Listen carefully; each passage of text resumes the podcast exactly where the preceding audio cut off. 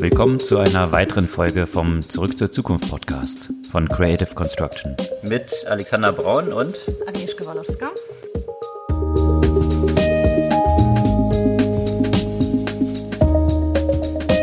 Was gab es Neues letzte Woche? Ein nicht, nicht überraschend wieder ein großes Spektrum an sehr unterschiedlichen Themen. Unter anderem zwei große Unternehmen, also eins, was früher groß war und mittlerweile kleiner ist als das andere große, haben eine Zusammenarbeit angekündigt. Ähm, und zwar hm, Da muss ich an mehrere denken. ja, gab es wahrscheinlich noch ein paar mehr, aber die, die ich jetzt gerade meine, sind Google und Deutsche Bank. Hm, und zwar. Hm, genau, eine interessante Partnerschaft. Genau, auf jeden Fall. Hm. Eine Zehn-Jahres-Partnerschaft im Bereich Cloud haben sie angekündigt. Okay. Also was ja so ein bisschen in diese Richtung spielt von dem, was wir auch häufig schon mal angesprochen haben, so Fintechs gegen Banken, äh, Wettbewerb und Big Tech dann als die vielleicht entscheidende Größe in dieser ganzen Gleichung. Absolut. Und ich glaube, wir haben sogar letzte Woche gerade darüber gesprochen, äh, wie das ja auch mit der Zusammenarbeit zwischen den jeweiligen Playern aus sehen wird. Exakt. Letzte Woche war es ja im Kontext von Amazon und der ING. Genau. Und äh, deswegen ganz interessante News, dass dann gleich in der nächsten Woche die von dir gerade genannte Schlagzeile rauskam. Und Amazon war hier apropos auch äh, wohl im Spiel. Also Amazon mit Amazon und Microsoft äh, hat die Deutsche Bank auch verhandelt. Das ist am Ende Google geblieben. Und ähm, auf der einen Seite geht es da darum, die IT-Systeme auf die Cloud zu, zu bringen. Auf der anderen Seite soll die Partnerschaft auch darüber hinausgehen und gemeinsam technologiebasierte Finanzprodukte äh, entstehen sollen. Also auch die AI-Capabilities von Google dort entsprechend zu nutzen, künstliche Intelligenz vielleicht in deren Produkte einzubauen und so weiter, solche Themen auch. Ja, absolut. Und ähm, da gab es ja im Zuge dessen ja auch natürlich interessante Kommentare und interessante Zitate in Hinsicht, äh, ja, wie marode eigentlich die IT-Architektur der Deutschen Bank sei. Und eine ehemalige IT-Vorständin äh, hat sogar gesagt, dass das das dysfunktionalste Unternehmen sei, äh, für das sie je tätig gewesen äh, war. Also ähm, über die den aktuellen Zustand der IT-Architektur haben sie so paar ehemalige Executives ähm, ziemlich kritisch äh, geäußert, was wahrscheinlich nicht nur auf äh, Deutsche Bank spezifisch ist, sondern es ist grundsätzlich das Problem vieler Unternehmen mit großen Legacy-Systemen. In dieser Hinsicht ist es sehr, sehr spannend, wie schnell und ja, mit welchen Konsequenzen das Unternehmen es auch wirklich schafft, äh, auf Cloud auszurüsten und wie konkret diese Zusammenarbeit mit Google aussehen wird. Na, ich finde es auch ganz spannend. Also es gab ja gerade im Kontext von der Deutschen Bank da so eine Reihe von News äh, schon ein paar Wochen oder ich glaube eine Woche davor. Auch André Bajorat, den man ja so im ganzen Fintech-Umfeld ziemlich gut kennt, äh, Figo gegründet hatte und äh, dann mit Finlieb oder an Finlieb, so viel ich weiß, verkauft hat, mhm. der ja jetzt zur Deutschen Bank gewechselt ist. Äh, das ist jetzt tatsächlich schon ein paar Wochen her, aber jetzt tatsächlich dort auch den Hut auf hat, im Geschäftskundenbanking das voranzubringen. Mhm. Äh, die News kam letzte Woche und das jetzt auch in der Kombination mit Deutscher Bank und Google. Also scheint sich da ein bisschen was zu tun, äh, was zumindest erstmal für Schlagzeilen sorgt. Bin gespannt, was dann die Konsequenzen daraus dann sein werden und wie schnell es so ein Unternehmen dann schafft, dort die notwendige PS auf die Straße zu bringen. Mhm. Sicherlich äh, eine spannende Entwicklung. Und jetzt gerade vor dem Hintergrund der Turbulenzen, die man auf Seiten der Commerzbank aktuell so sieht, wo der Private Equity Investor Cerberus jetzt dafür gesorgt hat, dass der Aufsichtsratschef und der CEO jetzt ihren Hut nehmen müssen. Und äh, das natürlich schon ein ziemlicher Paukenschlag war. Das ist doch äh, ja, ganz interessant, dort dann zu sehen, äh, wie weit dort Personalpolitik und dann auch Sachpolitik dort diese beiden etwas angeschlagenen deutschen Finanzinstitute voranbringen wird. Ja. Und welche Rolle da ja auch eben die Technologie spielen wird. Ne? Also ich habe das Gefühl, bei der Deutschen Bank kamen immer wieder so etwas kleinere News.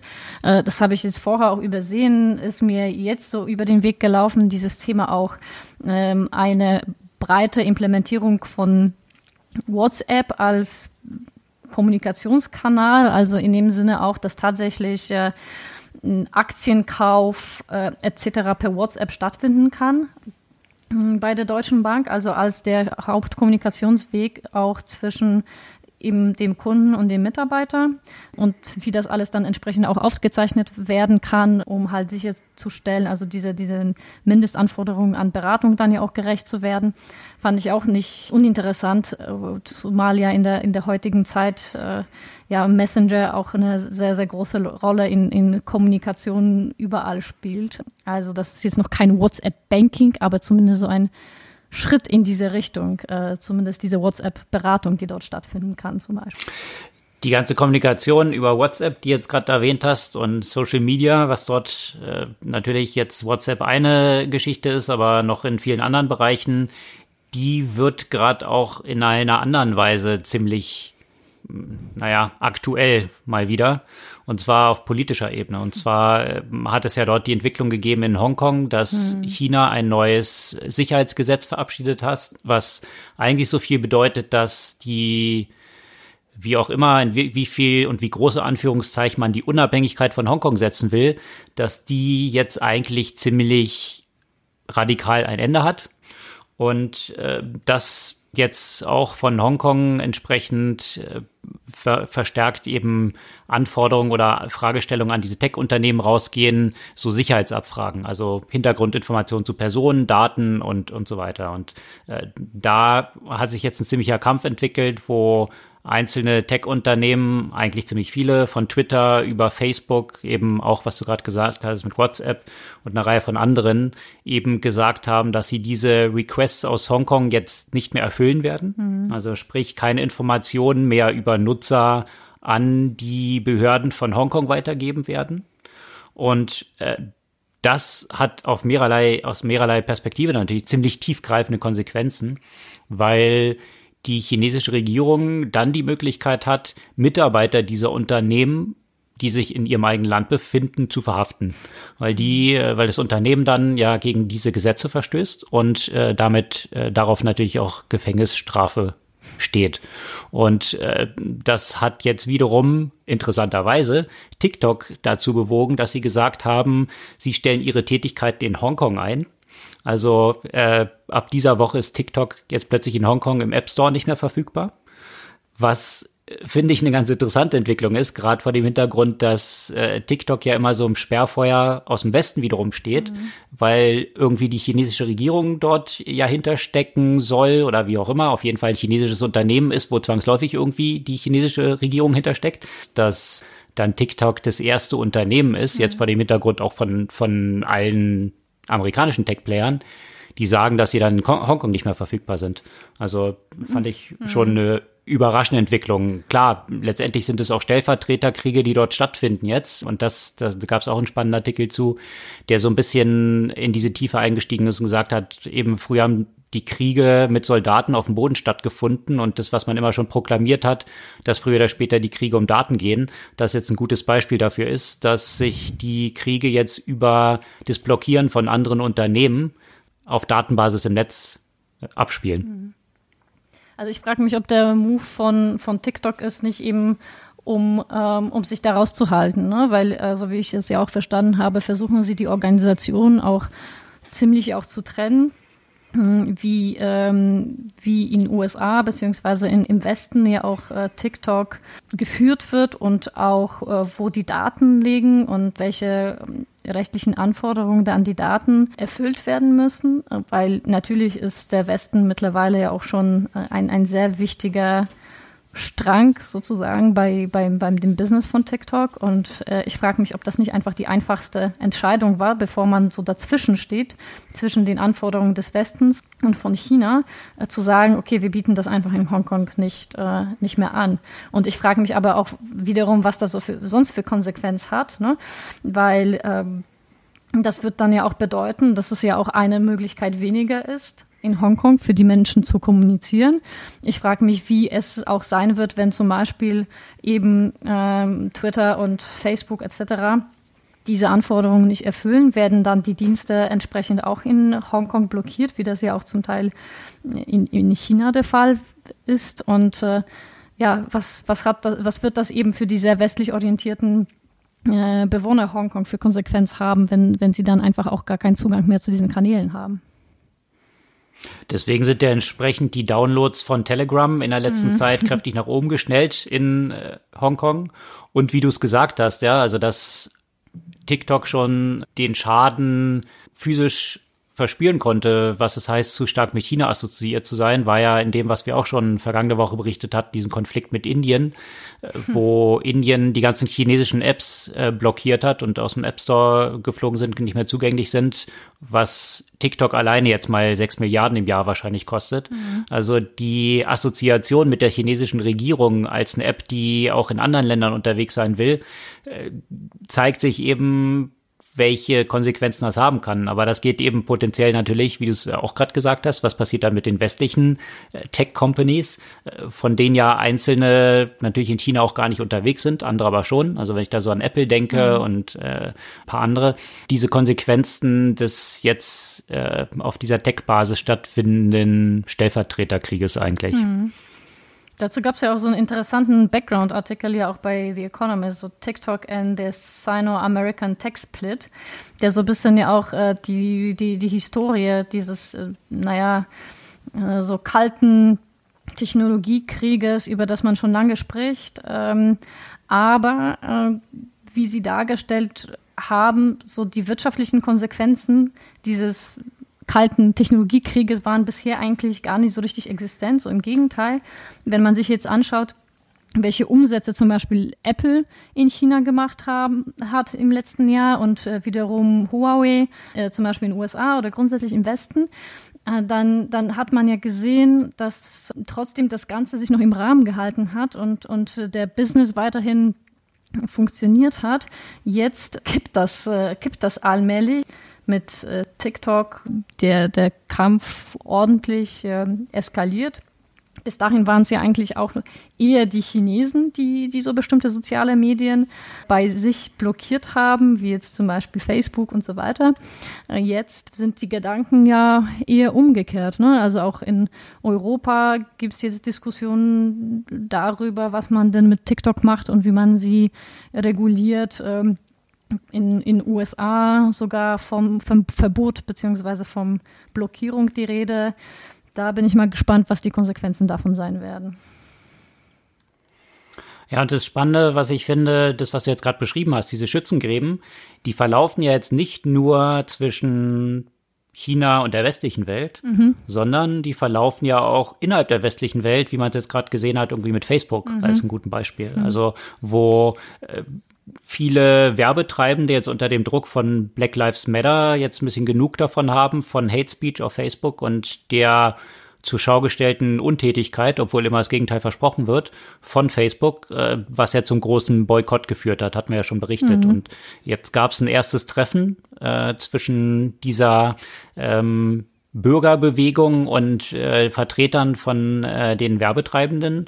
Und äh, das ist wohl krachend gescheitert, weil da waren ja Mark Zuckerberg und Jerry Sandberg anwesend und äh, die Berichterstattung davon war so, dass äh, die den Eindruck vermittelt haben, dass allein, dass sie dort anwesend sind, dann alle Leute jetzt zufrieden sein werden und die ganze Sache damit äh, mit irgendwelchen leeren Versprechungen auf sich bewenden lassen.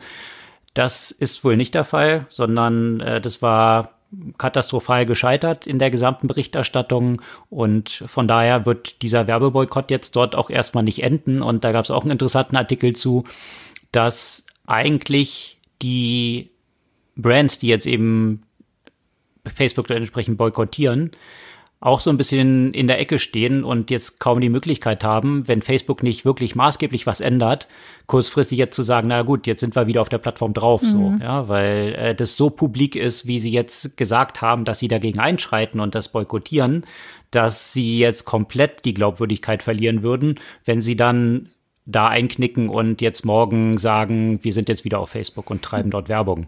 Also von daher ist es so ein bisschen so eine Zwickmühle, in der sich da Facebook und die Werbetreibenden befinden und äh, die Frage ist, wie Facebook dort wieder rauskommt und ob jetzt tatsächlich tiefgreifende Maßnahmen notwendig sind, äh, die das war die zweite Nachricht, nämlich in diesem Kontext von Facebook. Die hatten ja so ein eigenes Audit beauftragt, was so Civil Rights und Hate Speech angeht. Äh, und da ist Facebook im eigenen Audit von den Auditern grundlegend abgestraft worden. Und äh, die haben gesagt, dass Facebook dort äh, in jeder Dimension eigentlich versagt hat.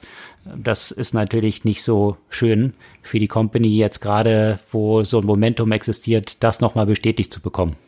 Was ich interessant finde, ne, ist es, ähm, wir haben über die, das Versagen von Facebook auf mehreren Fronten von einem Jahr, vor einem Jahr immer wieder berichtet. Ne? Und da zwischendurch hat sich das alles entspannt, hat man das Gefühl ja auch gehabt, dass mit der Corona-Krise wieder äh, alle so ein bisschen verliebt sind in die diversen sozialen Medien, auch Facebook auch mit dabei.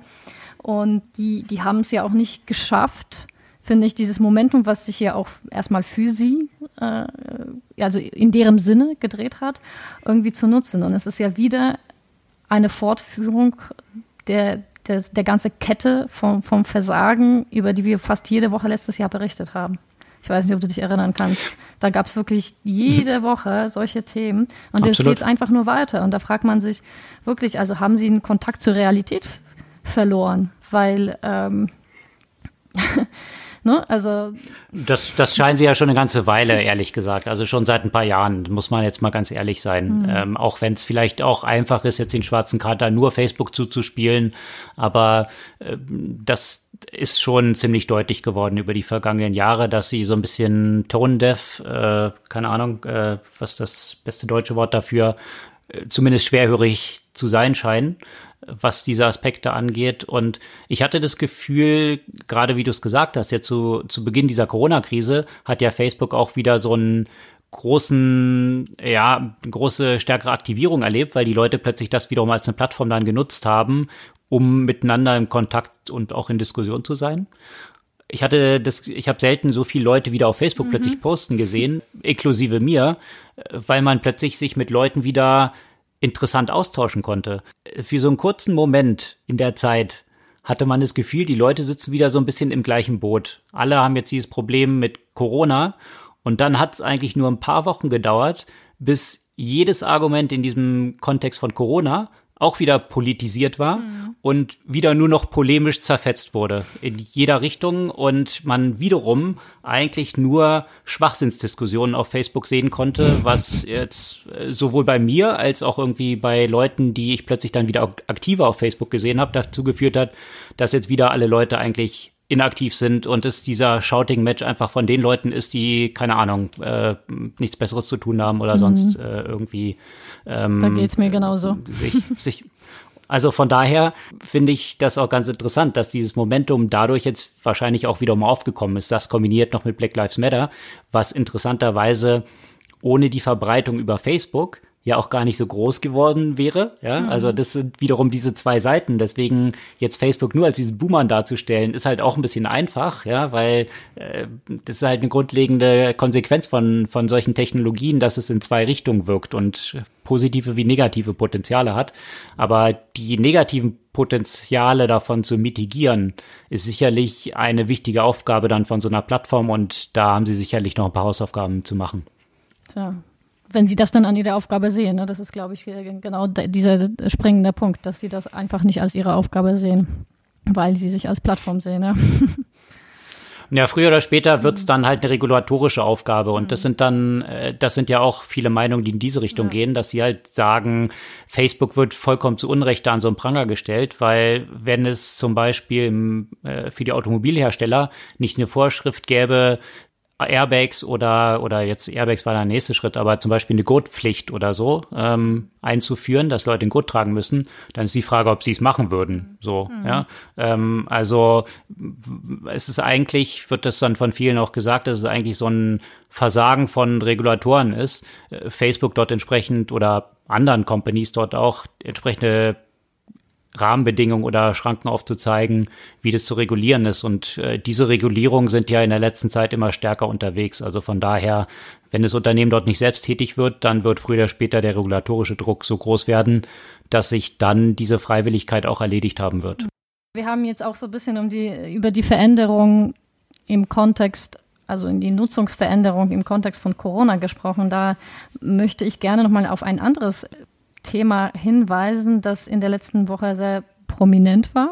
Und zwar hat sich so in dem Bereich Videokonferenzen viel getan. Da äh, haben wir häufiger über Zoom berichtet und äh, über alle anderen Möglichkeiten. Und ähm, Jetzt hat Microsoft relativ viel Research äh, zu dem Thema gemacht, wie solche Videokonferenzen auf äh, Menschen sich auswirken. Da haben wir auch schon ein bisschen darüber berichtet, was die Konsequenzen sind, warum diese Zoom-Müdigkeit äh, entsteht. Und äh, daraus hat äh, Microsoft so ein paar Vorschläge für die Verbesserung der, der User Experience äh, er, erarbeitet und wollen zum Beispiel als erstes äh, ein Together Mode, äh, wie sie das genannt haben, äh, reinbringen.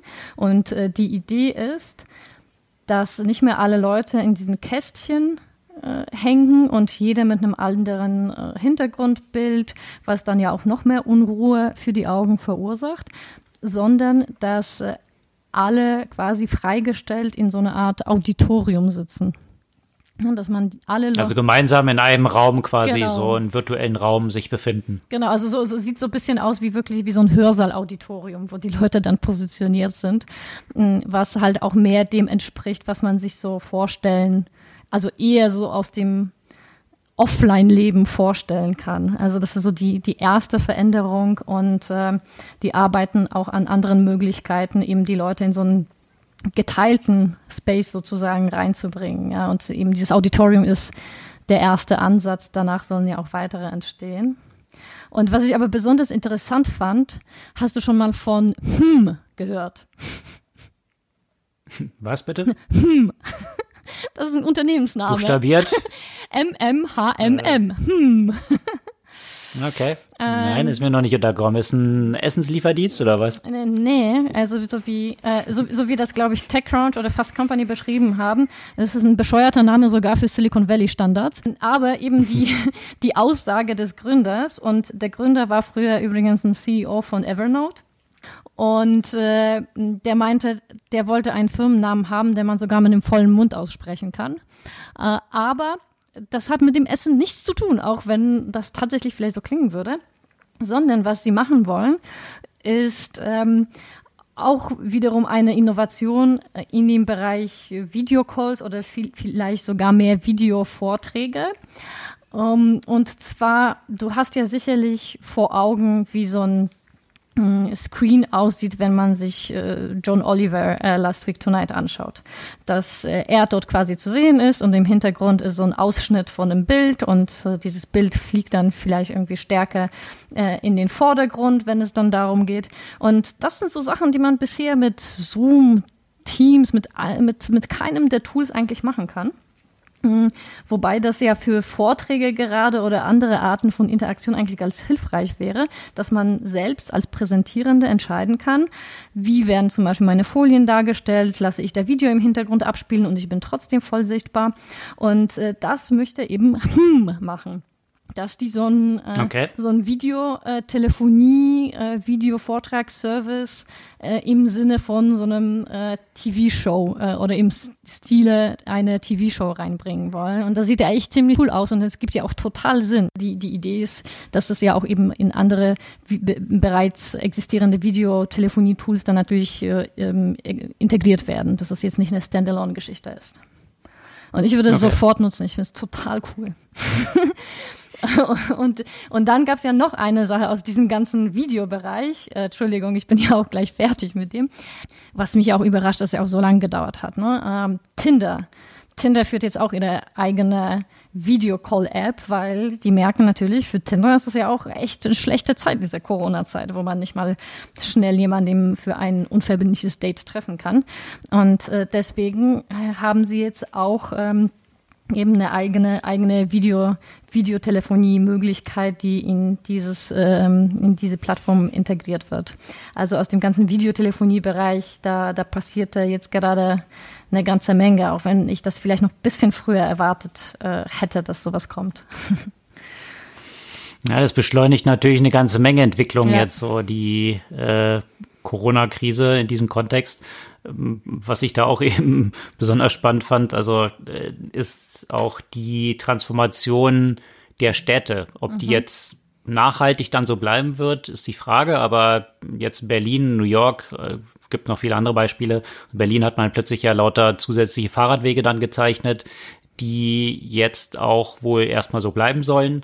Also äh, und äh, da gab es jetzt eine sehr spannende News, die äh, dich als Fahrradfahrerin wahrscheinlich mhm. auch oder Fahrradenthusiastin, Fahrradfahrerin ist ja ein bisschen wenig gesprochen wahrscheinlich, äh, besonders interessieren wird. Da gab es auch einen, einen interessanten langen Artikel in der New York Times drüber, äh, die ganze Mobilität in Städten, wie sich das verändert hat, jetzt aktuell natürlich äh, zwischen äh, in, in dieser Corona-Zeit, aber die auch nochmal darauf abzielte, klarzumachen, wie stark die Städte natürlich für Autos ausgelegt sind, mhm. von Parkhäusern über Parkflächen und so weiter, die eigentlich nicht den Menschen so im Zentrum haben und jetzt natürlich diese Corona-Zeit auch ein Ansatzpunkt sein könnte, vielleicht nochmal überlegt, wieder in ein neues Normal zu starten, mhm. statt einfach nur alles wieder in den ursprünglichen Modus, der eh alle Leute schon mit äh, Staus und so weiter genervt hat, zurückzubringen und mhm.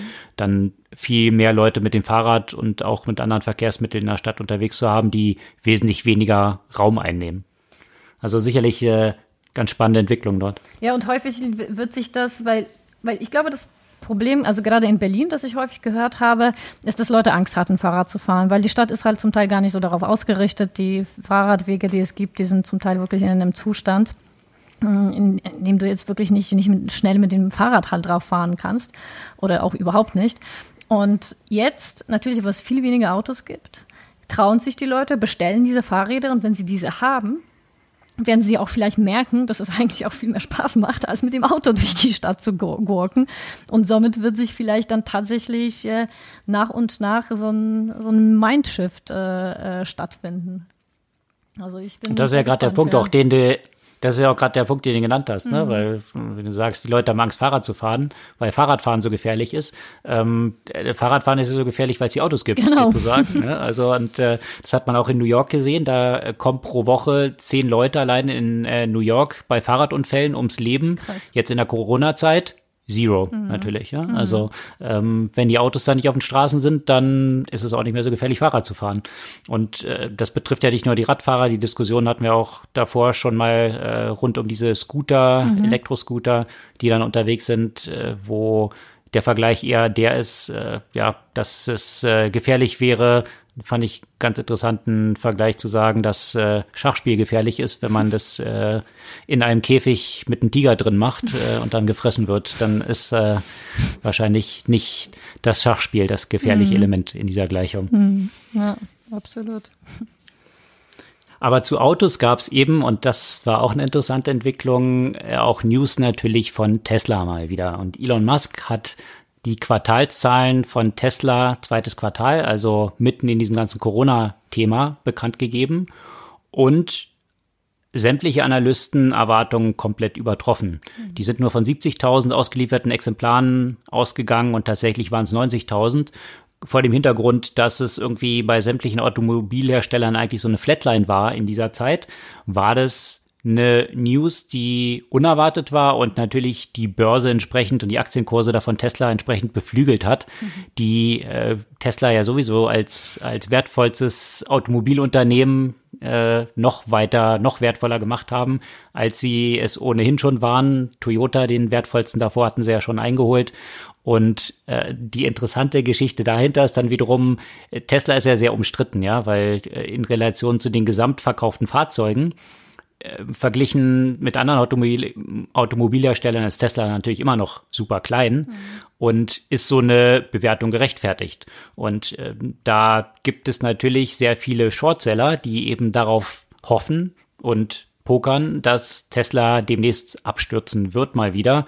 Ähm, Tesla ist damit auch aktuell dieser Woche zu der am meisten geschorteten Aktie geworden. Also 20 Milliarden Leerverkäufe gibt es insgesamt zu Tesla.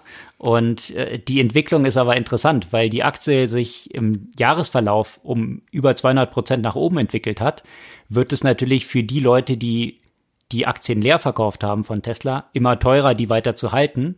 Und es könnte demnächst mal zu so einem Short Squeeze kommen, was dann eben dazu führt, dass die Leute plötzlich sich mit Tesla-Aktien eindecken müssen, um ihre Verluste zu minimieren. Und das könnte die Aktie natürlich noch mal weiter nach oben treiben.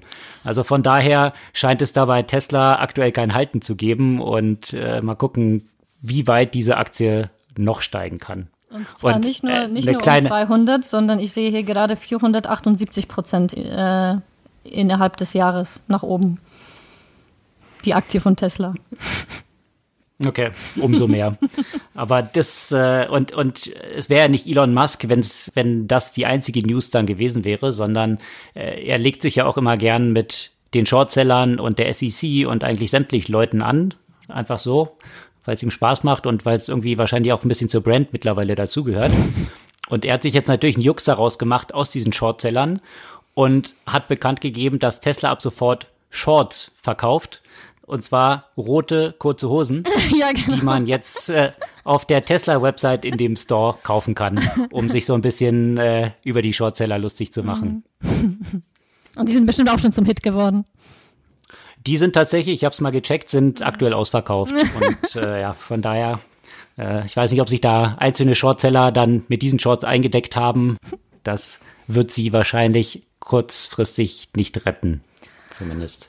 Apropos nicht retten, da gab es ja auch wieder, haben wir schon auch immer wieder davon berichtet, Informationen von äh, Quibi, ne? Quibi, dieses äh, neue Streaming-Service, das in April gestartet sind, kamen jetzt Zahlen raus, die, muss man schon sagen, ziemlich desaströs sind. Also da gab es ja jetzt diesen den Moment of Truth sozusagen, ja, ne, wo die genau, gratis genau. Probezeit genau. aus, ausläuft, wo alle sich gefragt haben, wie wird das wohl verlaufen? Genau. Und also, ne, das muss man ja mit Vorsicht genießen, weil wenn man jetzt liest, 8% Conversion Rate. Das ist, da würde jeder E-Commerce-Händler, jede Bank, jedes Unternehmen von träumen. Da muss man ja auch dazu sagen. Ähm, aber, mm, also quasi die Conversion Rate am Ende der Probezeit in Anführungszeichen, also, also des Free Trial. Genau, also wie viel von den, von den Free Trial Leuten sind dann in ein bezahltes Abo gewechselt? Genau. Aber da gab es ja auch davor schon sowieso eine hm, also es gibt ja bei, bei, bei solchen Apps ja zwei Conversion-Punkte. Ne? Also einmal, wie viele haben es runtergeladen? Und da waren es schon irgendwie nur ein Viertel oder Fünftel von denen, die das runtergeladen haben, haben das überhaupt, haben überhaupt diesen Free Trial gestartet. Und dann sind aber eben diese acht Prozent, die dann konvertiert sind. Und natürlich könnte man immer noch sagen, passt ja, ist ja immer noch nicht so schlecht. Aber am Ende sind es tatsächlich nur 72.000, die am Ende dabei geblieben sind. Und das bei einem Unternehmen, das quasi schon zum Start den Unicorn-Status hatte. Also damit werden sie ja ihre Milliarden, die sie eingenommen haben, nicht decken können. Und vor allem, wenn man das ja vergleicht mit Disney Plus, was ja äh, kurz davor, also ne, ich glaube, das Disney Plus hat ja schon im letzten Jahr gestartet, ne? Ähm, oder verwechsle ich gerade die Monate? Weiß ich nicht mehr. Also auf jeden Fall nicht so lange davor hatte Disney Plus gestartet und die hatten ja gleich sowohl eine bessere Conversion Rate als auch vor allem einfach viel, viel mehr und zwar signifikant mehr Menschen, die sich da dafür angemeldet haben. Also das waren ja 9,5 Millionen und von denen sind dann 11 Prozent ja eben konvertiert. Also da sieht man sozusagen so dieses, dieses Verhältnis und äh, stellt man schon die Frage, was wird da passieren? Also mich würden echt nochmal so die, die äh, Aktivitätszahlen auch interessieren, ne? weil ich habe wirklich, ich habe mir Quibi installiert, ich wollte mir das angucken, dann habe ich mir angefangen, so eine Serie zu gucken und davon habe ich zwei Folgen geguckt und das war, das war es mit Quibi. Naja, Disney Plus ist natürlich auch eben ein Household Name. Disney kennt jeder. Die Klar. Formate, die sie dann noch dazu haben, kennt auch jeder. Deswegen sind hier von Quibi natürlich mehrere Bets am Laufen, mhm. ja. A, lauter neuen Content zu liefern, der noch dazu auch in, in neuen Format, also in solchen komischen äh, fünf oder zehn Minuten Häppchen mhm. abläuft. Und das parallel jetzt im Big Bang irgendwie so zu starten.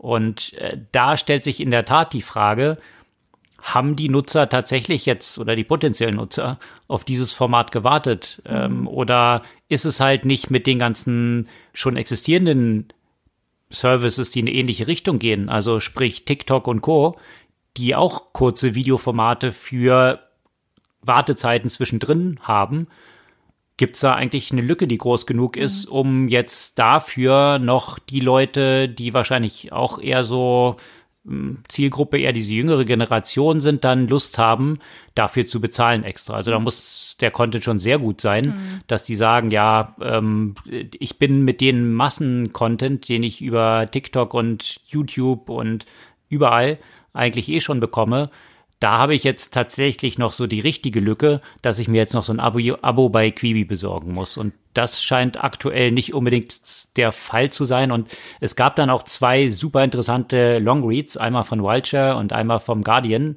über Quibi, die so hinter die Kulissen geschaut haben und auch äh, auf dieses zerrüttete Verhältnis zwischen Jeffrey Katzenberg, der tatsächlich eine Hollywood-Legende ist und deswegen halt auch so viel Geld dort äh, 1,7 Milliarden vor dem Start schon einsammeln konnte und äh, der Mac Whitman, die äh, man ja noch so aus eBay und äh, Hewlett Packard Zeiten kennt, äh, die scheinen sich wohl alles andere als grün zu sein und äh, ein ziemliches Zerwürfnis zu Lasten der ganzen Mitarbeiter dort zu haben und interessanterweise auch keinerlei Verständnis von der eigentlichen Zielgruppe zu haben. Also ähm, von Mac Whitman hat man dann halt so berichtet, dass sie eigentlich gar keinen Content konsumiert mhm. und äh, Jeffrey Katzenberg äh, mehr so mit der Aussage, naja, er muss die Millennials nicht genau kennen, um zu wissen, was sie eigentlich wollen.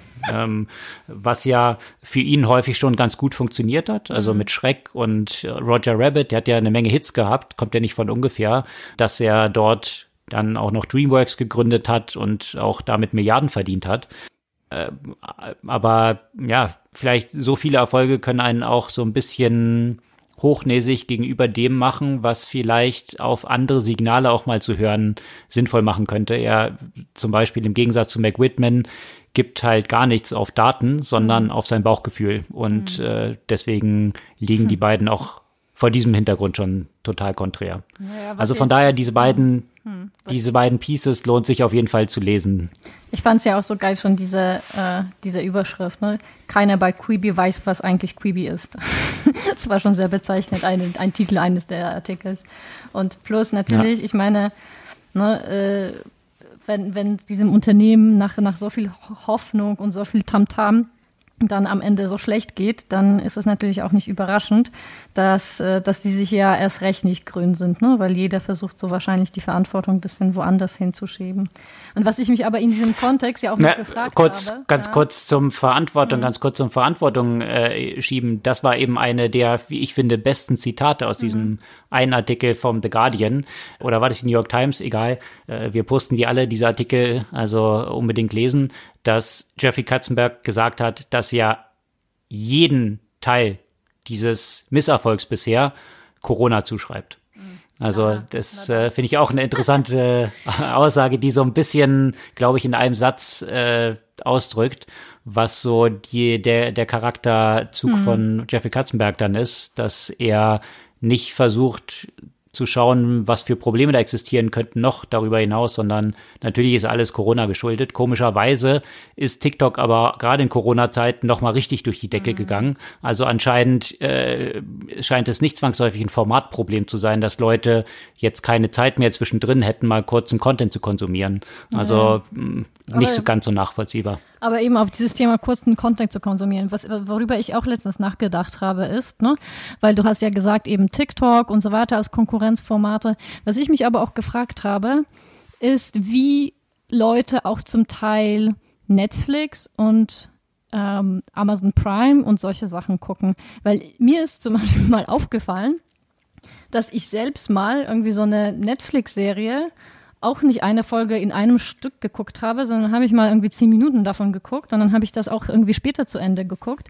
Und dass das auch nicht so einen großen Unterschied macht, ob ich dann eine Netflix-Folge in kürzeren Stücken gucke oder ob ich dann vier äh, Quibi-Folgen gucke, weil letztendlich sind diese Quibi-Dinge ja auch nichts anderes, als ich nehme eine Vollformat-Folge und schneide die in vier Stücke sozusagen, die immer so ein bisschen abgeschlossen sind. Also von daher habe ich mich gefragt, es würde mich wirklich interessieren, ob es äh, äh irgendwie Nutzungsdaten garantiert gibt, die gibt, wie viele auch äh, Amazon Prime, Netflix und so weiter nutzen, äh, Nutzer tatsächliche Filme oder Serien auch in Stücken, äh, in Stücken gucken und somit dieses, dieser Anspruch oder dieses Bedarf, was da Quibi adressieren möchte, einfach gar nicht existiert sicherlich interessant, diese Daten, würde mich auch mal interessieren. Äh, weitere Erweiterung, die Quibi ja noch gebracht hat, jetzt äh, das eine ist eben, wie du es gesagt hast, diese kurzen Elemente.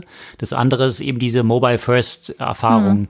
Also äh, das ist dann halt auch äh, auf dem auf dem Mobiltelefon, also man muss nicht irgendwie das kippen, um dann das richtig zu sehen, sondern darauf tatsächlich optimiert ist. Und das war ja die weitere Bet, die Jeffrey Questenberg dort hatte, dass es genau da, dort noch diese Lücke gibt. Mhm Mhm. Deswegen ist es dann auch so interessant zu sehen, dass eine der häufigsten Rückmeldungen der Nutzer war, dass sie es eigentlich blöd finden, dass sie es nicht auf dem Fernseher schauen können. Und äh, ja, er sich natürlich sehr gesträubt hatte zunächst, äh, aber in Anbetracht der schlechten Nutzerzahlen jetzt dort eingeknickt ist und mhm. man das demnächst auch auf dem Fernseher schauen wird. Und was man noch mal ganz kurz, ne, was, was äh, zum Thema Fernseher, Amazon Fire TV geht es jetzt auch noch mal ein äh, bisschen weiter, wo wir schon bei dem TV- und, und Videothema sind. Und äh, die wollen ja quasi wirklich Fernseher noch mehr ersetzen. Also für die, die vielleicht Fire Stick oder Fire TV nicht kennen, damit kann man einfach äh, ja, äh, deinen Fernseher mehr oder weniger smart machen und äh, darauf alle möglichen Inhalte, Netflix, Amazon Prime etc. gucken. Und was die jetzt eben hinzugefügt haben, ist halt Live-Content. Aus YouTube TV, Hulu äh, und, und unterschiedlichen anderen Live-TVs, sodass die wirklich, also so ein komplett An Unterhaltungsangebot letztendlich auch abbilden können, inklusive Live-Themen. Fand ich jetzt auch, äh, auch interessant in diesem Kontext, diese Kämpfe um die Attention der Nutzer, die ein bisschen TV oder Video gucken wollen. Und da du das gerade erwähnt hast mit Amazon äh, und den Leuten, die da drum oder den Unternehmen, die darum kämpfen, äh, eine weitere spannende Entwicklung war natürlich dort in diesem Kontext jetzt auch YouTube, äh, die ja vor einer ganzen Weile ein YouTube TV quasi so gestartet haben, was äh, zu diesem Cord Cutting, also wie man es in den USA so sagt, also dass man seine klassischen Kabelanbieter, über die man sonst Fernsehen bezogen hat, dann endlich loswerden kann. Und das Hauptargument war dort ja dann gewesen, die sind halt so langsam und teuer und so weiter. Und wir starten mit so einem 30-Dollar-Paket. So. Mhm. Und das wurde in der letzten Zeit immer weiter verteuert, äh, wurden immer mhm. weitere Kanäle hinzugefügt.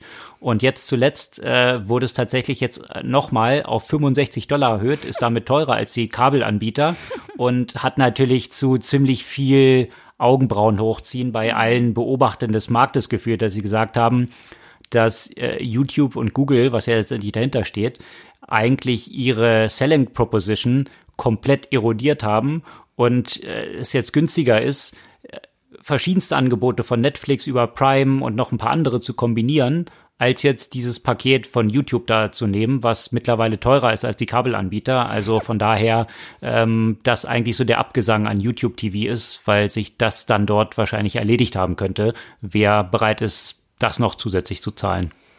Ja, habe ich ja auch, dachte ich sehe nicht richtig, als ich diese Preise gesehen habe. Aber gut, ich weiß ja auch nicht, was so Fernseher kostet, ehrlich gesagt, von daher. Ähm, aber ja, äh, interessante Entwicklung auch in diesem Bereich. Was ich hier auch noch, wir, wir sind ja schon äh, relativ weit fortgeschritten in der Zeit, aber was so als ziemliches so Trendthema auch fand ich letzte Woche aufkam und dazu auch einige Beiträge gab und einige Ankündigungen, ist das Thema No-Code.